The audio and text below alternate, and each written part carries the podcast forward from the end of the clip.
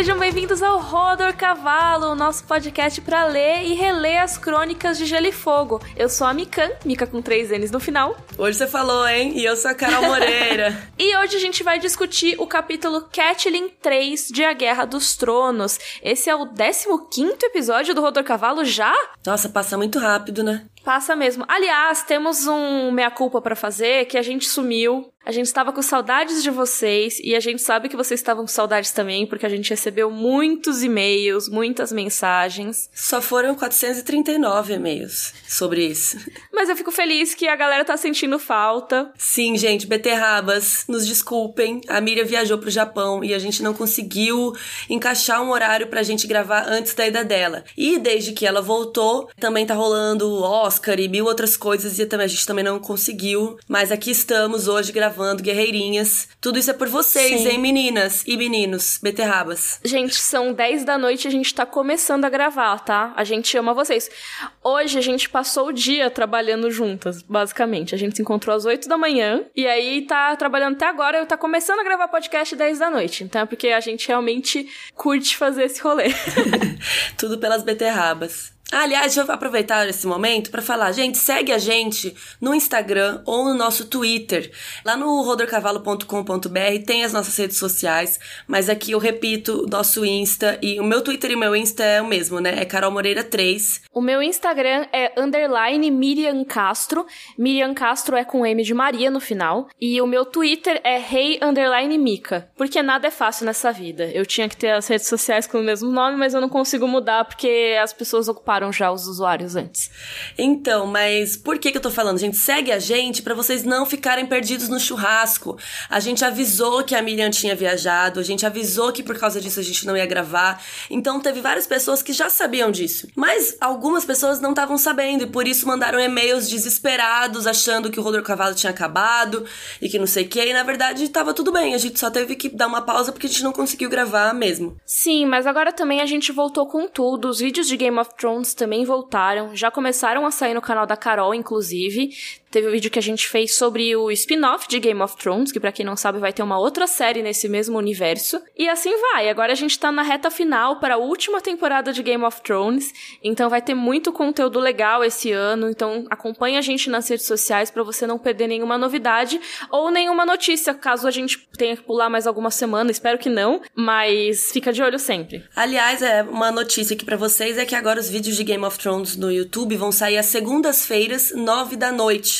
Até porque para vocês já irem se acostumando com esse horário novo, pra gente já tá pensando, né, nas lives em abril, quando a série voltar, a gente tá pensando em fazer as lives da segunda, nove da noite. Então, para ficar uniformizado e vocês se acostumarem, agora vai ser esse horário. Então, acho que a gente pode ir pro nosso bloco de perguntas, né? Vamos!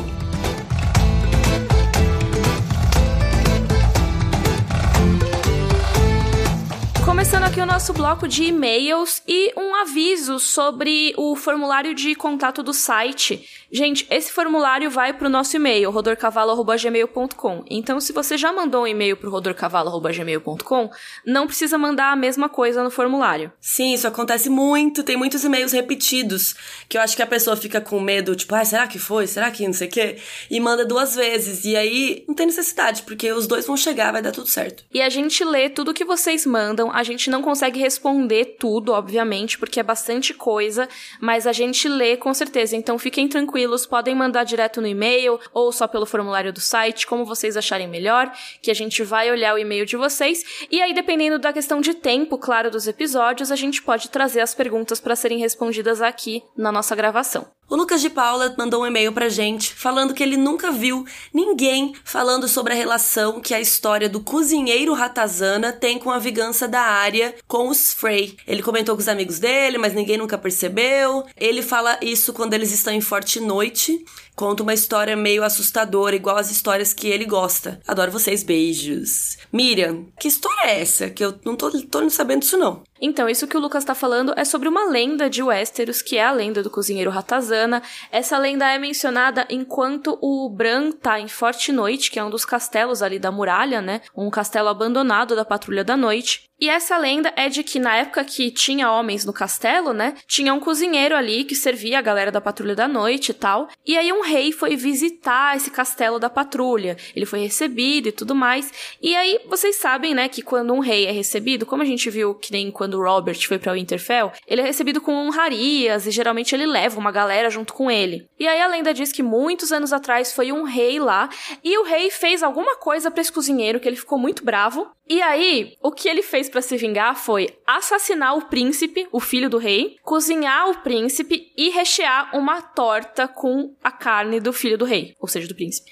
Ah, tipo a torta Frey. E aí o rei, obviamente, não sabia do que tinha acontecido, comeu a torta, adorou e ainda por cima pediu um segundo pedaço. E aí o que, ele ainda diz? Que esse cozinheiro, ele foi punido pelos deuses. E não necessariamente porque ele tinha se vingado, ou porque ele assassinou alguém, ou porque ele fez o pai comer a carne do filho. Não é nenhum desses crimes. Mas ele tinha violado a lei mais sagrada ali de Westeros, que é o direito do hóspede. O rei era um hóspede ali no castelo, né? E ele maltratou, né? Maltratou, matou o filho do rei. Então isso tornou ele um cara amaldiçoado perante os deuses. E aí os deuses transformaram ele em uma ratazana gigante gigante e a única coisa que essa ratazana podia comer na vida, assim, seriam seus próprios filhotes. Então a ideia é que esse monstro aí, essa ratazana gigante, ainda existe e amaldiçoa o castelo. E sim, existe uma conexão do que a Arya fez com os Frey e essa história, com certeza. Ela pode não ter sido explícita na série, mas nos livros ela é com certeza,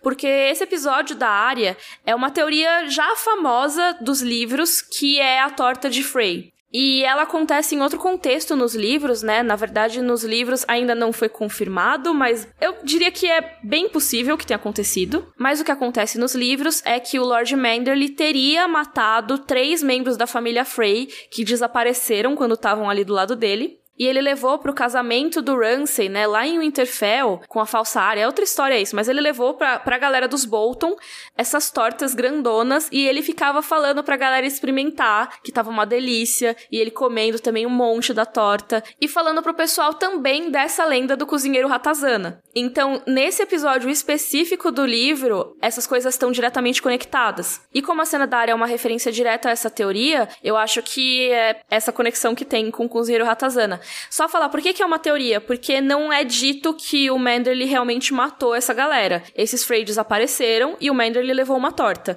Mas como o Manderly teve família morta no casamento vermelho e tudo mais, assim como a Arya teve, é uma vingança, sabe? O José Carlos está perguntando sobre os capítulos dos personagens. Tem algum site onde dizem quem tem mais capítulos nos livros? Cara, eu fiquei muito curiosa com essa pergunta porque eu nunca tinha pensado nisso. Já tinha parado para pensar nisso? Já. ok. Bacana. Então, eu não. Então eu fui pesquisar e tem aquele site que é a Wiki of Ice and Fire, que é um Wikipedia só de Game of Thrones. E lá tem todos os personagens, tem mais capítulos e tal. E de todos os livros lançados até agora, o Tyrion é quem tem mais capítulos, com 49. Em seguida vem o Jon Snow com 42. E depois vem Arya, Daenerys e Catelyn. Nesse primeiro livro que a gente tá lendo agora, quem tem mais capítulos é o Ned, com 15. E eu fiquei chocada que a Catelyn tem bastante capítulo também, né? Sim, porque ela é uma personagem que tá muito envolvida com a política, principalmente nos dois primeiros livros, assim. Tem muita coisa que ela faz que é mega relevante. Primeiro, as ações dela, né, de capturar Tyrion, investigar e não sei o quê. E depois, no segundo e no terceiro livro, quando ela tá junto com o Rob. Ela é o ponto de vista do Rob, praticamente, né? Porque a gente não tem capítulos dele. Então, ela acompanha esse núcleo. É, mas o que eu fiquei surpresa é porque. Spoiler alert, né? A gente fala aqui que todos os nossos holders têm spoilers de todos os livros, né? ela morre. Então eu pensei que por ela morrer no meio do terceiro, né, por aí, ela não ia ter tanto capítulo quanto, por exemplo, o Bran, que tem bastante. É, então ela tá antes de Bran e Sansa, por exemplo, né? Mas quem tem mais mesmo é o Tyrion. A Ana Gabriela Braga Procópio fez um comentário histórico aí sobre o episódio Eddard 2. Lembrando que a gente tá falando do Eddard 2 e do Tyrion 2 nesse episódio especificamente, porque no episódio anterior a gente não respondeu as perguntas. Então a gente vai fazer de dois dessa vez, olha só. Perguntas em dobro. Ela comentou que a mudança de vida de um Robert, de um jovem ativo e cheio de energia, para um rei infeliz, sedentário e até recluso, lembra muito a história do rei Henrique VIII da Inglaterra diz que na juventude ele era considerado belo, atlético e carismático, mas depois que sofreu um acidente grave numa justa, passou a não praticar mais esportes. Foi se fechando em si mesmo e se tornando a figura do rei gordo, autoritário e caprichoso, que pela qual passou a ser mais lembrado na história. Suspeita-se inclusive que ele tenha sofrido de depressão por ter sido obrigado a mudar seu estilo de vida depois do acidente. Um abraço para vocês. Eu acho bem legal essa observação que realmente existe um paralelo entre o Robert e o Henrique VIII e tem um blog muito legal que se chama Race for the Iron Throne, que é um blog que também faz análise capítulo a capítulo das Crônicas de Gelo e Fogo. Eu vou deixar linkado para vocês verem. A gente não faz muita referência a ele aqui porque ele pega exatamente mais esse contexto histórico, que é uma coisa que a gente não costuma incluir tanto nas análises, né? A gente pergunta muito mais para vocês, mas ele fala do Henrique VIII e até ele se questiona, beleza, o Henrique VIII teve um motivo para entrar em depressão e ficar com essa mudança que ele teve, sabe? Mas o Robert não teve nenhuma mudança muito drástica no físico, sabe? Eu acho que o que talvez tenha mudado ele seja mais a questão de ser infeliz com o que ele não conseguiu, sabe? Que ele queria a Liana e ele virou rei. E aí por isso ele é infeliz?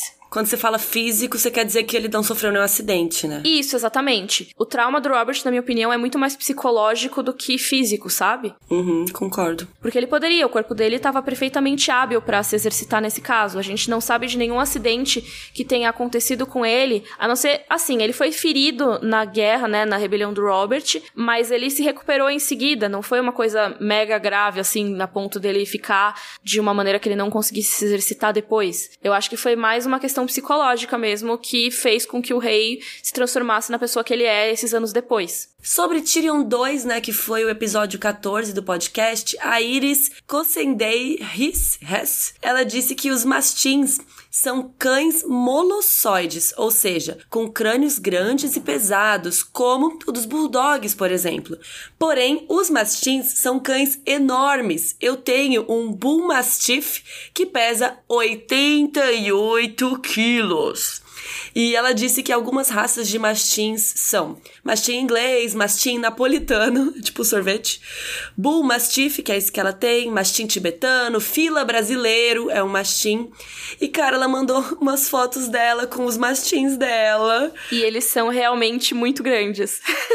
Não, a cabeça deles é maior que a cabeça dela. Então, assim, pelas fotos que ela mandou, se eles falam que o crânio dos últimos dragões não é maior do que o de mastins, assim, não quer dizer que eles sejam tão pequenos para pôr numa mão. São, assim, maiores do que o crânio de uma pessoa ainda, talvez. Total. Acho que depende do mastim, né? Talvez tenha alguns mastins com tamanho menor e tudo mais. Mas assim, não são tão pequenininhos a ponto de ser tipo um crânio de pincher, sabe? E já que a gente tá falando de dragões, a gente recebeu muitas perguntas sobre dragões. E eu acho legal vocês darem uma olhada no nosso vídeo com tudo sobre dragões, que a gente citou vários aspectos desses seres tudo que a gente sabe nos livros, que vou confessar que não é tudo, sabe, exatamente, porque ainda existe muito mistério sobre eles, que eu acho que são coisas que vão ser reveladas mais pra frente. Inclusive, teve gente que perguntou sobre o sexo dos dragões, sobre se são machos, se são fêmeas, se eles transam, como é que é. E a gente tem um vídeo específico de reprodução de dragões, que a gente dá todas as informações que a gente tem, que não são todas, né? O Matheus também perguntou se existe essa diferença entre o que é serp e o que é um dragão. E todos esses nossos vídeos sobre dragões falam sobre tudo isso. Então a gente recomenda muito que vocês assistam, que modéstia à parte, tá muito legal. Mas posso só falar do serp rapidinho? Claro que eu sabia que você ia querer falar.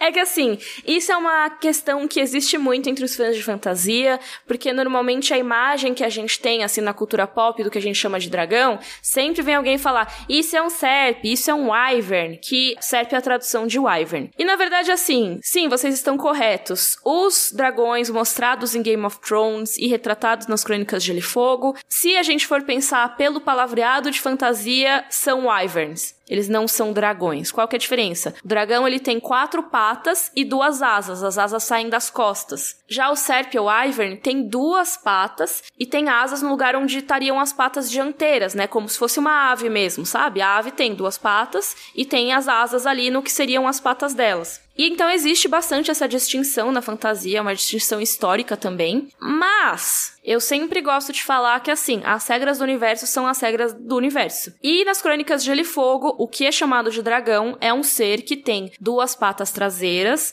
e tem duas asas não tem duas patas dianteiras. Então, assim, ele não é como o dragão que a gente conhece ocidental. Ele é como a gente conhece o Ivern. Mas no livro chama de dragão, então é dragão. E por que, que o George R. R. Martin quis fazer os dragões dele desse jeito? Porque ele fala que isso é mais biologicamente correto, vamos dizer assim. Ele quer fazer seres que tenham mais a ver com o mundo real.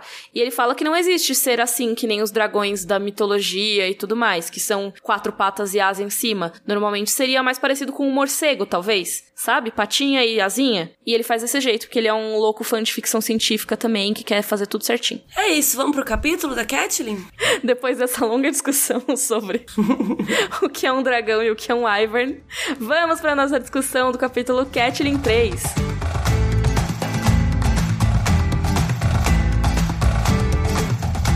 Vamos começar a nossa discussão do capítulo Catelyn 3. Carol, leia a sinopse, por favor.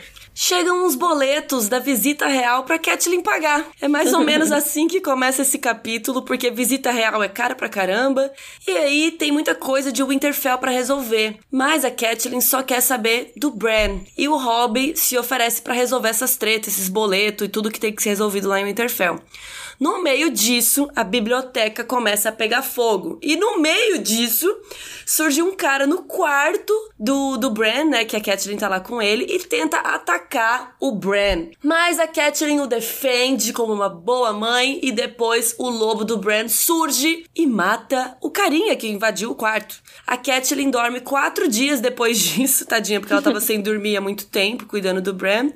E quando ela acorda, ela decide ir para Porto Real tentar descobrir sobre quem tá tentando matar o seu filho, né? Pam, pam, pam. Nossa, esse capítulo é interessante, gosto. Nossa, eu gosto muito desse capítulo. Ele é aquela coisa bem filme de ação. Altas emoções. É, a maneira como ele descreve, né? A Catelyn segurando a adaga, assim, e o aço penetrando na pele, rasgando tudo, assim. Nossa, é realmente muito tenso, assim, sabe? Você acha que talvez ela vá morrer nesse capítulo, já que você não sabe. O menino acabou de cair da janela, quem garante que não vai matar essa mulher? Aí também falando em adaga, essa adaga que o carinha usa para tentar matar a Catelyn, ela é um dos objetos mais importantes das crônicas de Gelo e Fogo, vamos dizer assim. Então a gente já vai falar dela. Bom, fazem oito dias que o Ned já foi embora, então vocês vocês vão perceber que ao longo dos capítulos ele não é exatamente onde acabou o capítulo anterior, né? Sempre tem uma passagem aí de algum tempinho. Aqui a gente tá com uns oito dias. E um dos temas citados é, nesse capítulo é que o Winterfell tá desfalcada. Quando o Ned foi para Porto Real, ele levou uma galera com ele, né? E acabou deixando o Winterfell precisando de vários substitutos. E aí o mestre Luwin chega lá no quarto para falar com a Catelyn sobre isso.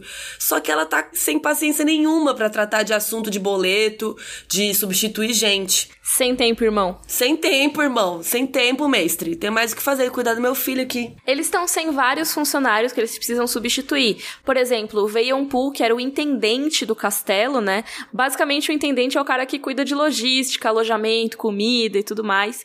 E ele é importante, além disso, porque tem outra pessoa com esse sobrenome que é bem importante, principalmente nos livros. Na série ela mal aparece. Aparece nem sem nem ter fala. Mas nos livros ela é mega importante mais pra frente, que é a Jane A melhor amiga da Sansa. Essa também vai longe. Outro que precisa ser substituído é o capitão dos guardas, que é o Jory Cassell. A gente já conheceu ele nos livros, ele apareceu no primeiro capítulo, né, oficialmente, assim, do livro, né, logo depois do prólogo, no capítulo Bran 1, quando o Ned foi matar o desertor da Patrulha da Noite. E o Jory tava lá, ele também foi para Porto Real. E quem ficou, na verdade, que tem esse mesmo sobrenome em Winterfell é o Roderick Cassell, né, que é o pai dele. Outro que precisa ser substituído também é o mestre de cavalos, que é o Hullen. E é isso tudo é quando a Catelyn tá sem tempo irmão, né? Mas depois que rola o ataque à biblioteca, o ataque ao Bran, quando ela acorda, o novo capitão da guarda já foi escolhido no lugar do Jory Cassell, né? E é o Hellis Mollen. E aí o que acontece é que eles estão lá conversando, pipipipopopó, tentando resolver. Aí o Rob vem e fala: Não, eu ajudo, tal. Nisso, a biblioteca começa a pegar fogo e ela fica para lá do muro exterior do castelo. Então assim, quando começa a pegar fogo, eles se assustam, o Rob tá no quarto também, né? E aí eles ficam, caraca, vamos lá, não sei o que. E ela, a primeira reação da Catelyn é pega o Bran. Ela fala pro Rob, né? Vamos levar o Bran, não sei o que lá. Porque ela acha que tá pegando fogo ali onde eles estão. Mas assim que eles dois percebem que tá sendo lá na biblioteca, não tinha como chegar o fogo na parte que eles estavam, né? Ou na parte ali onde o Bran dorme. Então o Rob sai e desce para ir tentar resolver, ajudar, né, no, no, incêndio. E ela fica ali cuidando do Bran. E é engraçado porque ela fica até aliviada, né? Que, ai, nossa, que bom. Tipo, o que é uma biblioteca? Meu filho tá seguro. E ela tá completamente quebrada, a Catelyn, né, no começo desse capítulo. Dá pra ver que, como a Carol falou mais cedo, ela não tá dormindo, ela mal tá comendo, ela não sai do lado do Bran, tem um pinico que levam lá pra ela, para ela não ter que levantar nem pra ir ao banheiro. Porque é aquela coisa, vai que ele morre, vai que ele acorda, ela não tá lá, vai que acontece qualquer coisa, ela não tá do lado, ela fica o tempo todo. Só que ao mesmo tempo, ela estava como responsável por Winterfell, né? O Ned deixou ela para cuidar de Winterfell. Então chega o Rob, e o Rob tem só 14 anos nos livros. Na série ele aparenta ser um pouco mais velho, então talvez as pessoas não tenham essa dimensão, né? Ele é um adolescente, gente. Ele tá no equivalente ao quê? A sétima série, oitava série, que hoje em dia é oitavo e nono ano, né? Mas enfim, é um adolescente, sabe? E aí, quando ele vê o estado da Catelyn, ele fica bravo com ela, né? Ele dá uma bronca nela, porque fala: Meu, você não tá tomando conta do Rick Rickon, sabe? O Rickon é um bebê e você não tá dando atenção para ele, não sei o quê. Mas ao mesmo tempo, ele decide tomar as rédeas da situação e resolver as coisas com o Mestre Lewin. Então dá pra ver também já que o Rob tem esse espírito de liderança, né? Ele é o herdeiro de Winterfell e sabe disso, mas ele podia deixar até ele ficar um pouquinho mais velho para fazer as coisas. E ele decidiu fazer antes. E uma coisa engraçada do Rob ter 14 anos é que, assim, o George R. R. Martin, ele às vezes coloca as crianças como sendo um pouco precoces demais por exemplo, o caso da área é bem evidente isso e tudo mais. Mas, no caso do Rob e do John, às vezes eles têm algumas atitudes mais infantis. Que você fica pensando, nossa, gente, será que um, um menino de 14 anos faria isso? Não sei. O que aconteceu? Depois que tem a treta do Bran, eles estão discutindo lá os segredos e tudo mais o Rob pega e brande a espada. Ele tira a espada da banha e brande, assim, tipo, ah, não sei o quê. E assim, do nada, ele brande assim pro alto, sabe? Tipo, puto, né? No meio da conversa. Eu amei essa parte. Exatamente. E aí o Sir Roderick briga com ele, sabe? Meu, não tira a espada se não for usar, moleque. Porque realmente, você só deve tirar a espada da banha se você vai usar. Porque é aquela coisa, né? No mínimo pode causar um acidente. E também pode fazer você pagar de moleque que não, não consegue se controlar controlar, que eu acho que foi a impressão que deu um pouquinho do Rob nesse momento, sabe? Mas é isso, ele é novinho, ele não tem ainda uma noção da gravidade das coisas, ele tem esse sonho de honra e tudo mais, e acho que para ele condiz levantar a espada naquele momento como um bravo guerreiro no meio da galera que nem, nem tem inimigo. Outra coisa que eu gosto muito nesse capítulo é que, cara, o que uma mãe não faz por um filho? E eu queria muito ressaltar, assim, aqui como a Catelyn é foda. Tanto que ela tava cuidando do Bran e tudo mais. E depois, né, quando rola a treta, que a gente vai contar mais direitinho daqui a pouco, ela salva o filho dela. E ela dorme e tal. E quando ela acorda, ela percebe que ela tem outros filhos para cuidar. Como o próprio Rob, né, como os outros. E ela precisa largar um filho para poder cuidar da família inteira. E, cara, até arrepiei. então, isso quer ser uma mãe, sabe? Sabe? Nossa, muito foda. E até ela deixa o Bran de lado, né, nesse caso. E não é deixar de lado, eu digo, de não se importar, mas sim deixar solto nesse caso para resolver outras coisas. O próprio Rob pergunta: "Mas e o Bran, sabe? Você vai para Porto Real, vai largar ele aqui?" E ela: ah, "Eu já ajudei o Bran o máximo que eu pude, sabe? Não tenho o que eu fazer agora." Ela tá querendo proteger a família como um todo nesse caso, que também inclui proteger o Bran. Uma coisa legal nesse capítulo é que mostra muito a importância dos lobos ali pros Stark, né? Já tinha aquela coisa de deixarem a janela aberta, porque parece que o Bran melhora se ele ouve o uivo dos lobos e tudo mais. Mas a Catelyn, ela não aguenta mais. Tanto que logo antes deles descobrirem que a biblioteca tá pegando fogo, a Catelyn tá tendo um surto. Ela quer que os lobos parem, que feche a janela e tudo mais. Isso, na verdade, muda muito rápido. Logo depois que rola o ataque, a Catelyn tá lá quase morrendo, tentando salvar o Bran Bran. E quem salva o dia, no fim das contas, é o Verão, o lobo do Bran, que ainda não tem nome nesse momento, mas vai chamar Verão em breve. E aí, depois disso tudo, é lógico que eles deixam o lobo ficar com o Bran o tempo todo. E é bonitinho que ele fica lá. Então, mas eu amo porque no começo do capítulo, os lobos ficam uivando, né? Fazendo barulho e tal. E a Catelyn já tá de saco cheio do barulho dos lobos. E ela fala assim: vamos fechar a janela e tal. E o Rob diz que não, é importante o Bran ouvi-los. No final do capítulo, é, é, sabe, é um ciclo assim, né? Tipo, ela não gosta dos lobos, estão gritando, que saco. Mas no fim, ela percebe o quanto que o lobo é importante e, e ela deixa ele ficar com o Bran o tempo todo, né? Muito legal. Uma coisa que eu acho muito legal nesse capítulo é como as coisas são construídas, como uma coisa leva a outra, né? Assim, é lógico, a reação da Catelyn é uma reação drástica, né? Ela estar lá com o Bran, sem levantar, ficar lá o tempo todo e tudo mais, é uma atitude que, apesar de ser compreensível, é drástica. Você fica um pouco chocado quando você lê. Uhum. Afinal, assim, você pensa, ah, o menino tá em coma, né? Não existe essa palavra em Game of Thrones, né? Mas dá para entender que ele tá numa espécie de coma, talvez. E quando a gente pensa em uma pessoa que tá em coma nos dias de hoje, é lógico lógico que você tem os parentes que ficam junto e tudo mais, mas sempre tem alguém olhando, não precisa ser sempre o mesmo parente lá o tempo todo, 24 horas por dia. As pessoas se revezam, esse tipo de coisa, né? No caso da Kathleen, não, ela ficou lá 24 horas por dia, dormindo ali do lado, nem dormindo, na verdade. Não, 24 horas real, ela não saiu nem para fazer xixi, porque trazia um pinico. Exatamente. Então é realmente uma coisa muito drástica. E você pensa, nossa, realmente ela tá se sentindo culpada, ela tá sentindo uma dor muito grande e tudo mais. Mas isso depois vira uma coisa boa. É uma coisa que, assim, ela poderia delegar uma parte de alguns turnos, por exemplo, alguém podia tomar conta também, e ela não estaria deixando de fazer o papel de mãe dela, sabe? Se ela fosse lá uma vez por dia, ficasse um pouco, não sei o que, ela, ela ainda estaria cuidando, sabe? Sim, mas ela ficou obcecada, né? Isso era passou-se a vida dela. E aí a gente pode ver isso como uma coisa, um excesso, né? Uma coisa até negativa na Catelyn nesse caso. Mas acabou sendo a salvação do Bran. Porque qual que era o plano, né, do assassino de aluguel que foi lá? assassino de aluguel parece que é um cara super profissional, mas na verdade era um chinfrim, assim ele tacou fogo na biblioteca para causar uma distração. E assim, todo mundo ia tentar apagar o fogo na biblioteca, ia tentar ver o que estava acontecendo, e ele ia entrar no quarto e assassinar o Bran. Só que ele não contava com essa obsessão da Catelyn em ficar com o filho o tempo todo, 24 horas por dia. Ela nem ligou para a biblioteca pegando fogo. Se não ia chegar o fogo lá, então tá tudo bem, sabe? Ela voltou a ficar com o Bran. E aí ela tava lá para proteger ele. E é demais que o cara fala, né? Você não devia estar tá aqui. É, exatamente.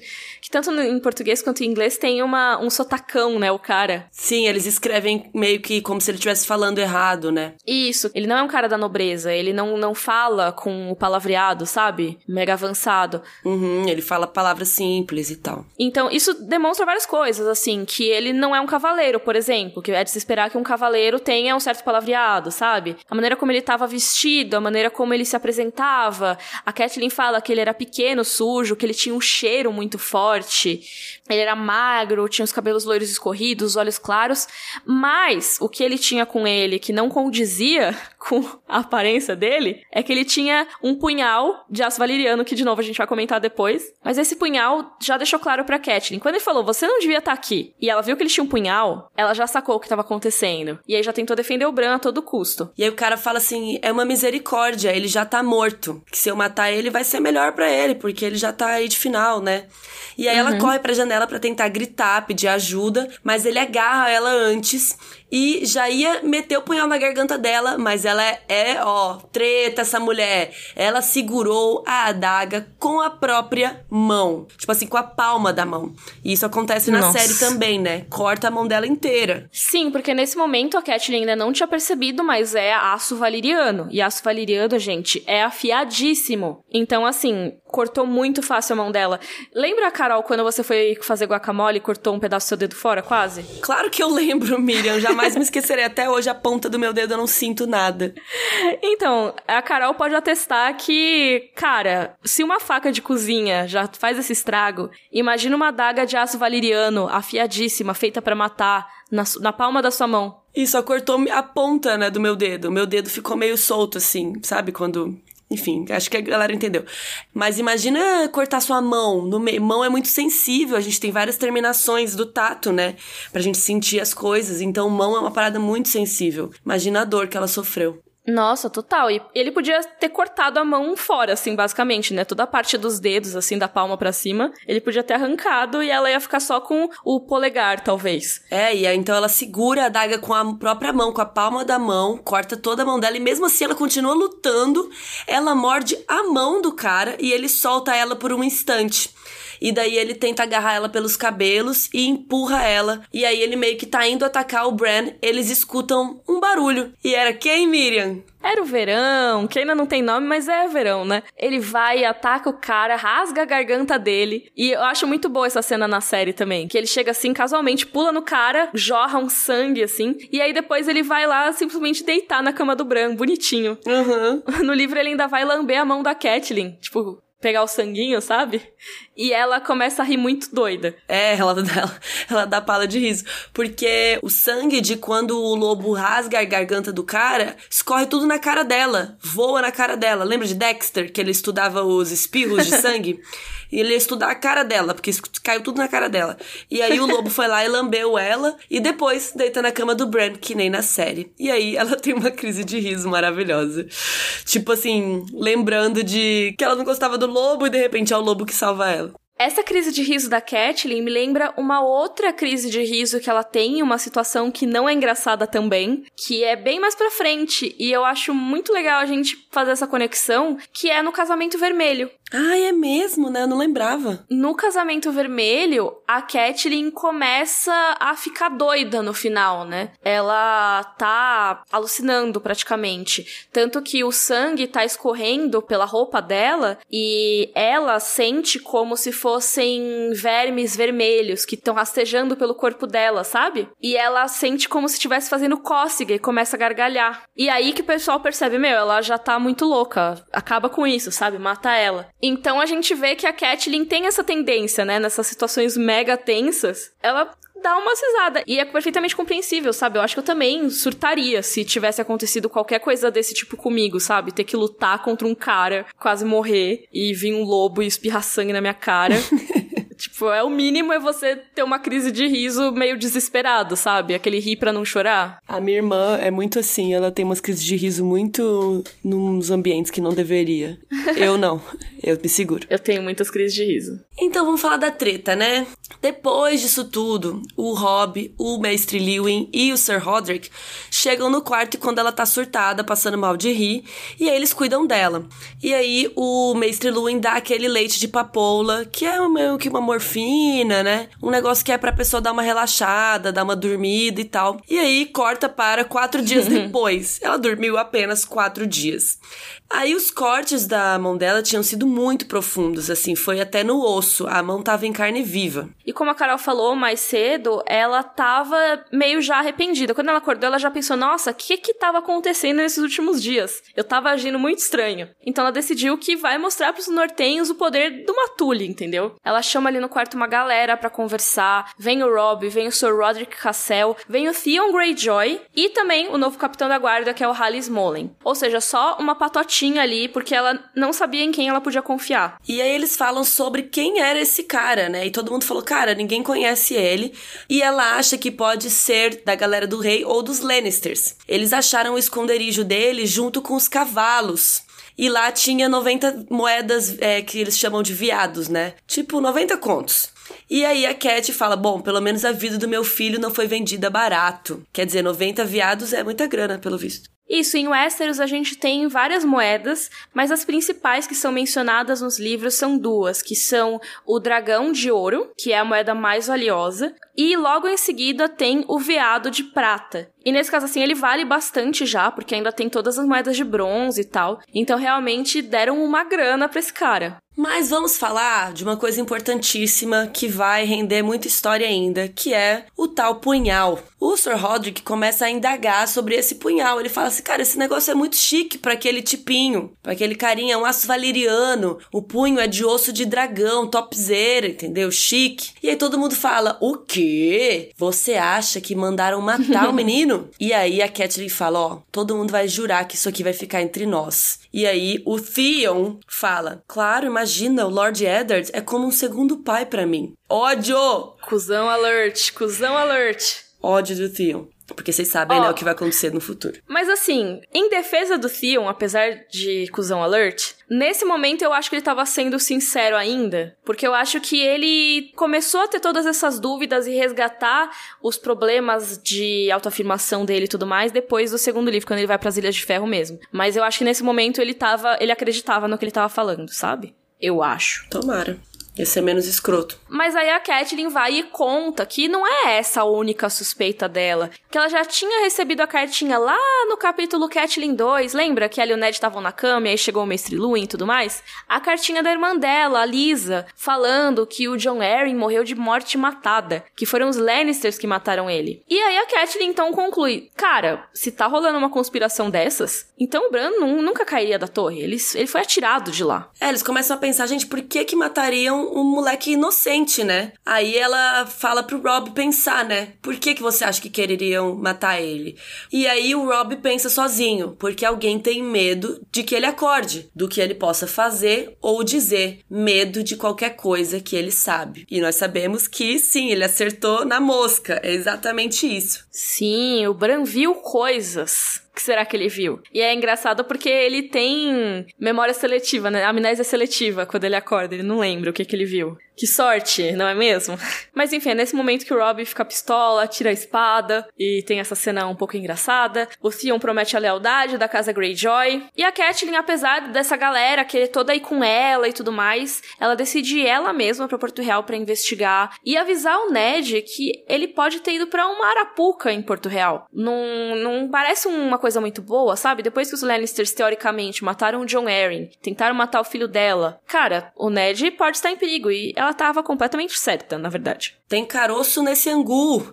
Então, ela pensa um pouco e ela percebe que tem que ser ela mesma e ela vai junto com o Sir Roderick por um outro caminho mais de boa, só eles dois. Assim, eles iam conseguir chegar muito antes do Ned, talvez, porque ele tá indo num caminho muito mais longo, com um monte de carruagem, com o rei, com todo mundo, né, uma galera. Então é muito mais lento o rolê. O caminho que eles decidiram fazer é ir até Porto Branco, que é a cidade ali dos Manderley, que a gente falou no bloco de perguntas. Essa cidade tem um porto, obviamente, como o nome diz, e de lá eles pegariam um barco até Porto Real. E realmente a Catelyn acertou, assim, eles chegaram a tempo, sabe, do Ned. Porque o Ned veio pela Estrada do Rei. Na verdade, ele tá a caminho ainda pela Estrada do Rei, né? E essa estrada, além de ser uma estrada com muito movimento, que era perigosa pra Catelyn, também, cara, a Cersei basicamente trouxe um trailer. Só que imagina como é um trailer numa estrada de terra, tipo, puxado por cavalos, tudo esburacada. Então eles tinham que ficar parando o tempo todo e era uma marcha muito lenta mesmo. E aí fica aquele questionamento, né? E o Bran? Né? Ele vai ficar aí, já esqueceu, tá de boa. E aí ela fala que ela acha que ela já fez tudo que podia por ele, que a sua vida agora está na mão dos deuses e do mestre Luwin, que é o médico ali do rolê. E eu queria ressaltar que neste capítulo o Rodor é citado de novo. Rodor! Rodor! Rodor! o tal do Hell Smolen, que é o novo capitão da guarda, quando eles estão revisando, né, toda essa história, tudo que rolou e tal, ele comenta que o Rodor talvez tenha visto o cara, porque ele andava meio esquisito. Mas ele fala assim: "Ah, mas o rapaz, ele é muito simplório, né? Então, não sei. Não dá para saber o que o Rodor viu ou não, até porque ele só fala Rodor". Sim, não, não ia ser muito fácil, né, de fazer ele identificar o bandido, ainda mais depois de ser morto pelo lobo e tá todo desfigurado lá, né? É, tem, tem esse detalhe. Eu acho que a gente discutiu os pontos principais. Vamos fazer nossa comparação livro versus série?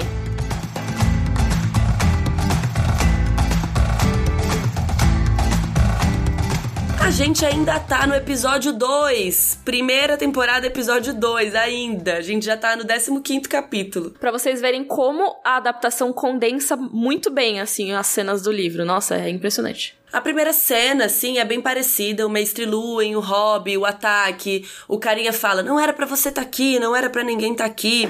Tudo isso é muito parecido. O que muda é que passa pra uma cena da Daenerys, e aí rola toda uma cena lá da vida da Daenerys, e aí volta pra Catelyn investigativa CSI, que não tem no livro. E, mano, essa cena da Catelyn CSI... Você não gosta muito, né? Eu não gosto. Assim, eu entendo que deixa mais dramático e tudo mais, mas, velho, imagina, tipo, ela subir o negócio inteiro e aí achar um cabelo loiro perdido. É, porque ela vai lá na torre, né, que o Bran caiu. Na série, ela vai lá investigar. No livro, eles meio que conversam sobre tudo isso e chegam a conclusões. E essa conversa também da patotinha decidindo se ela vai para Porto Real ou não, no livro acontece no Bosque Sagrado ali de Winterfell, né? Eles vão ali do lado do represeiro. E também o Sir Roderick fala da adaga, fala que precisa ir. É muito muito parecida mesmo. A única diferença que tem na série, assim, é que ela deixa, tipo, uma guirlanda, assim, que ela tava meio que trançando enquanto ela tava lá, né? E dá a entender a série que isso seria um artigo religioso, sabe? Que é meio que assim, você faz uma reza pros sete deuses, enquanto isso você usa palha para fazer essa espécie de guirlanda, como um amuleto, talvez, alguma coisa para proteção e tudo. Ela até fala um pouco disso quando ela tá falando com a Talissa, né? Que é a menina que casa com Rob Stark, mas isso é mais pra frente, só lá na terceira temporada, gente. Ela tem aquela mesma conversa que ele não deve ter caído, ele foi empurrado, alguém tá tentando matar ele, mas não é o Rob que fala isso, como no livro. Ela mesma fala que ele deve saber de alguma coisa ou ter visto algo que ele não queria. E aí o Sir Roderick fala da adaga também, e ela fala que precisa ir do mesmo jeito, e aí ela deixa a guirlandinha lá. Beijo, tchau. E temos aí o nosso momento Valar Morgulis. E morreu um personagem personagem nesse capítulo. Quase morreu um monte, né? Quase morreu o Bran, quase morreu a Catelyn. Mas a nossa única casualidade nesse episódio foi o nosso assassino sem nome. Ele deve entrar no, no na nossa conta do Valar Morgulho, será? Ai, eu acho que não, porque ele não tinha nome, mas a gente viu bem a morte dele, então eu diria cinco. Apesar dele não ter nome, ele é um personagem importante, porque ele tem uma ação na história, né? Ele, ele não é um cena, casualmente assim, é, morrendo. tem uma cena com ele. Vamos contar ele, vai. Ok, então nossa conta vai de quatro para cinco personagens mortos. Isso aí, cinco mortos, Valar Morgulis. E o seu momento Joffrey, será que você vai ter alguma coisa que você não gostou desse capítulo perfeito? A uh, única coisa que eu não gosto desse capítulo: Rob Stark brandindo a espada como uma criança. Ah, eu gosto, eu acho engraçado. Eu acho que é um capítulo tão tenso, sabe? Que aí, tipo, tem o Rob meio bobão assim. Aí não sei. É, mas eu gosto que o Sir Roderick fala: Ô, oh, moleque, guarda isso aí fica de boa. o Sir Roderick dá uma tirada nele, assim, aí ele, opa, guarda de volta. Sim, isso é bom, isso é verdade. Eu não tenho nada a declarar, esse capítulo é perfeito e eu irei defendê-lo. E agora eu tô vendo que a Carol colocou de momento Dracarys o Rob tirando a espada. ah, é? Eu nem lembrava, tava aqui, ó. Tá vendo como a gente é diferente? Momento Dracarys. Vários. Eu escrevi assim, ó. Vários, porém, quando o Hobbit tira a espada e o Sr. Roderick corta ele, é demais. Maravilhoso, a gente discordando tanto nesse, nesse ponto, né? Mas deixa eu ver, então seu momento Dracarys já foi.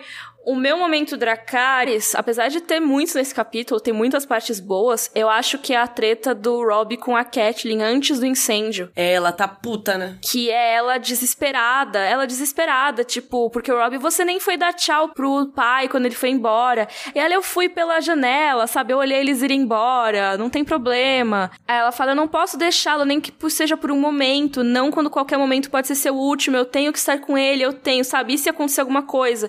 Então, assim, ela tá muito desesperada. Quando eu leio, isso sempre me dá um arrepio, sabe? Porque é realmente o arrepio de uma mãe que se culpa também pela queda do filho, que pode morrer a qualquer momento, e ela tem que proteger ele todo momento, sabe? Como ela não protegeu naquele momento específico que ele caiu, que obviamente ela não podia, mas ela deve se culpar por isso, ela fica nessa obsessão, sabe? Então é realmente arrepiante essa conversa. Aí depois quando o Rob fala, meu, o Recon precisa de você, sabe? Ele que é um bebê e tá sozinho, não tá entendendo nada e fica na minha perna o dia inteiro. Ser mãe deve ser uma culpa eterna. Tudo que você faz ou deixa Nossa. de fazer, você deve ficar com culpa, né? Tipo, tô cuidando do Bran, mas aí precisa cuidar do Recon e eu não posso.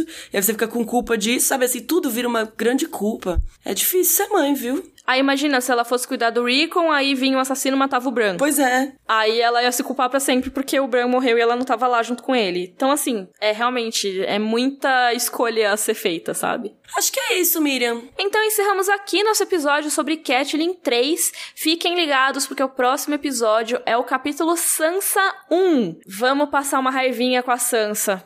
Sansa, eu te amo, mas nesse começo é um pouco difícil. É, gente, a gente vai continuar mantendo o podcast quinzenal, tá? Porque principalmente agora a gente tá voltando a estudar Game of Thrones, os vídeos voltaram a ser toda semana, né? Toda segunda agora. A gente vai focar muito em GOT como um todo, né? Mas o podcast continua quinzenal agora, se a Miriam não foi pro Japão novamente tão cedo. Então mandem as suas perguntas sobre esse capítulo para rodorcavalo.gmail.com, repetindo, rodorcavalo.gmail.com, e coloquem no título que é sobre sobre o episódio 15 pra gente conseguir achar vocês e não cair no limbo das perguntas de episódios passados. Não esquece de seguir a gente nas redes sociais e até daqui a 15 dias. Rodor! Rodor!